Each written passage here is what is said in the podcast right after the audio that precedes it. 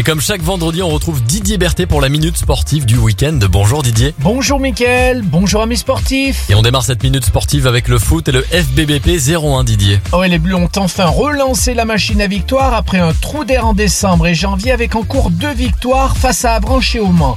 Hier soir, les hommes d'Alain Pocha auraient pu confirmer à domicile, mais c'est que partie remise car Créteil, touché par la Covid, a reporté son déplacement à demain 19h. Cette réception à Verchères sera l'occasion de continuer la série positive face à une formation mal classée du championnat national. Allez, on poursuit la minute sportive avec le rugby et l'USBPA. Ouais, ce soir à Verchères, le club violet entame une belle page de son histoire à 19h30 face à Agen.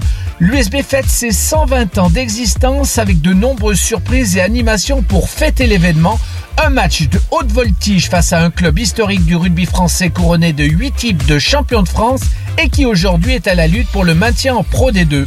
Alors venez nombreux ce soir célébrer avec les joueurs ces 120 ans d'histoire et de passion. Et on termine avec le basket Didier et évidemment la Gielbourg. Ouais, la Gielbourg n'en finit plus de recevoir à Equinox après sa double confrontation championnat Coupe de France remportée par la Jeu face à Limoges ce mardi.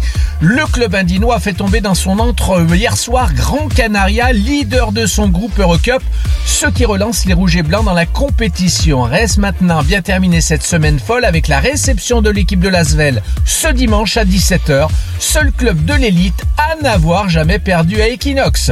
Voilà Mickaël le programme sportif des trois clubs phares de la ville de Bourg-en-Bresse. Bon week-end sportif à tous